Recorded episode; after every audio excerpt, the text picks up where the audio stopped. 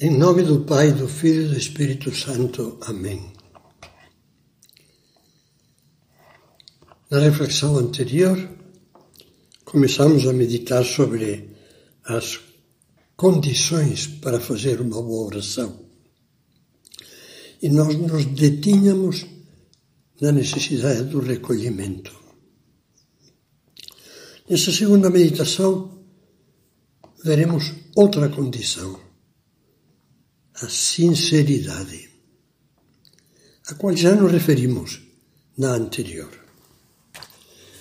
Ao meditarmos sobre a necessidade de conseguir essas condições favoráveis para fazer uma boa oração, meditamos também, além do recolhimento, em outra condição. Para orar é preciso ter sinceridade, a coragem de enfrentar a verdade no íntimo do coração. Vamos pensar um pouco nisso agora, na presença de Deus. É interessante verificar que o primeiro conselho de Cristo sobre a oração que se encontra no Evangelho fala de sinceridade. Quando orardes, diz Jesus, não façais como os hipócritas que fazem os hipócritas? Vamos recordar o que Jesus nos diz acerca deles. E, ao vermos as máscaras que Cristo lhes arranca da alma, enxergaremos melhor a sinceridade que nos pede. Primeira máscara. No meio da parábola do semeador, Nosso Senhor faz uma citação do profeta Isaías o coração deste povo se endureceu. Taparam seus ouvidos e fecharam seus olhos, para que seus olhos não vejam e seus ouvidos não ouçam, nem, nem seu coração compreenda, para que não se convertam e eu sare. Como são claras e fortes essas palavras. O segredo está no final da frase. Não querem se converter, ou seja, não estão dispostos a aceitar a graça de Deus, que os curaria dos seus erros passados e os levaria a mudar. Isto faz com que seu coração se endureça. Essa dureza de coração se manifesta na má vontade, que leva a não querer ouvir nem ver, tapar os ouvidos e fechar os olhos. Que Deus nos livre dessa dureza de coração. Mas será que isso não acontece conosco? Às vezes, custa-nos abrir o coração com plena sinceridade diante de Deus. Expor sem medo a nossa vida à luz das exigências do Evangelho. Dispor-nos a acolher os conselhos de um bom confessor, simplesmente porque não queremos mudar, não quero me complicar. O coração deixou de ser manso e flexível e ganhou a dureza da pedra.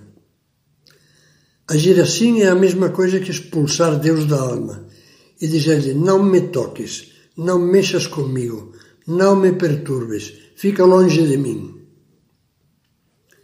Como é bela a sinceridade de uma alma que, quando vai orar, abre de par em par o coração, disposta a aceitar todas as luzes inspirações, repreensões e exigências que Deus lhe quiser manifestar. Só ora bem uma alma transparente, uma alma corajosa, que está disposta a mudar. Segunda máscara, a do fariseu da parábola. Sobe ao templo e ora no seu interior desta forma. Graças te dou, Deus, porque não sou como os outros homens, ladrões injustos e adúlteros, nem como o publicano que está aí. Jejuo duas vezes na semana e pago o dízimo de todos os meus lucros. É a máscara do orgulho, do convencimento, da falsa bondade. Aparentando piedade, o fariseu na realidade se defende. Ele no fundo diz a Deus: Veja, Deus, eu sou bom, não tenho pecado. Não falho nas minhas obrigações religiosas e não, misturo, não me misturo com pecadores como esse publicano aí. Portanto, estamos quites. O Senhor não tem nada que reclamar de mim. Pode me deixar em paz. Você nunca conheceu cristãos assim? Dizem, não cometo pecados, não preciso me confessar. Eu cumpro as minhas obrigações, rezo, vou à missa sempre que posso. Com essa mentalidade, é impossível falar com Deus e ouvi-lo. O orgulho cega tremendamente, dizia São José Maria. Cuidado, porque esse orgulho que nos leva a justificar-nos vai nos congelando, cristalizando no erro, no mal, na mediocridade. É natural que o Espírito Santo, quando encontra o nosso coração endurecido, nos recorde o que Jesus comentou acerca do fariseu. Não saiu do templo justificado. Por quê? Porque Deus resiste aos soberbos e só dá a sua graça aos humildes. Entende-se entende assim o que diz o Catecismo da Igreja Católica. O pedido de perdão é o primeiro movimento da oração e que cite como exemplo a oração do publicano, ouvida e aceita por Deus. Tem piedade de mim, pecador. Terceira máscara. Jesus também arranca da alma de alguns hipócritas a máscara quando afirma: Nem todo aquele que me diz Senhor, Senhor entrará no reino dos céus, mas sim aquele que faz a vontade de meu Pai que está nos céus.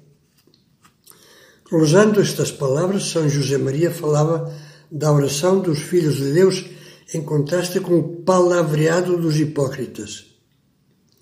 E escrevia que o nosso clamar, Senhor, se una ao desejo eficaz de converter em realidade essas inspirações interiores que o Espírito Santo infunde na alma. A oração do egoísta sentimental, que gosta de rezar, que chora ao cantar na igreja, que se emociona com um bom sermão, mas que não procura captar nem realizar a vontade de Deus, é a oração dos hipócritas que têm duas vidas separadas, a vida espiritual e a vida prática, real.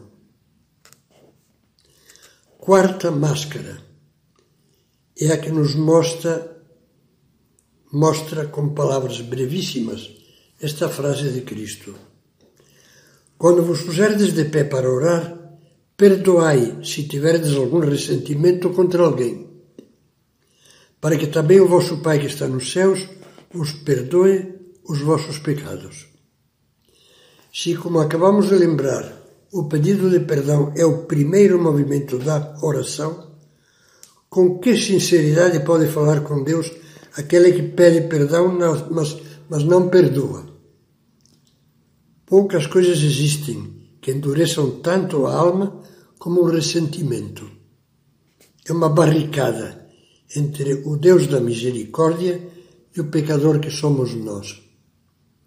É lógico que entre interlocutores tão díspares não possa haver diálogo, não se faça possível a oração.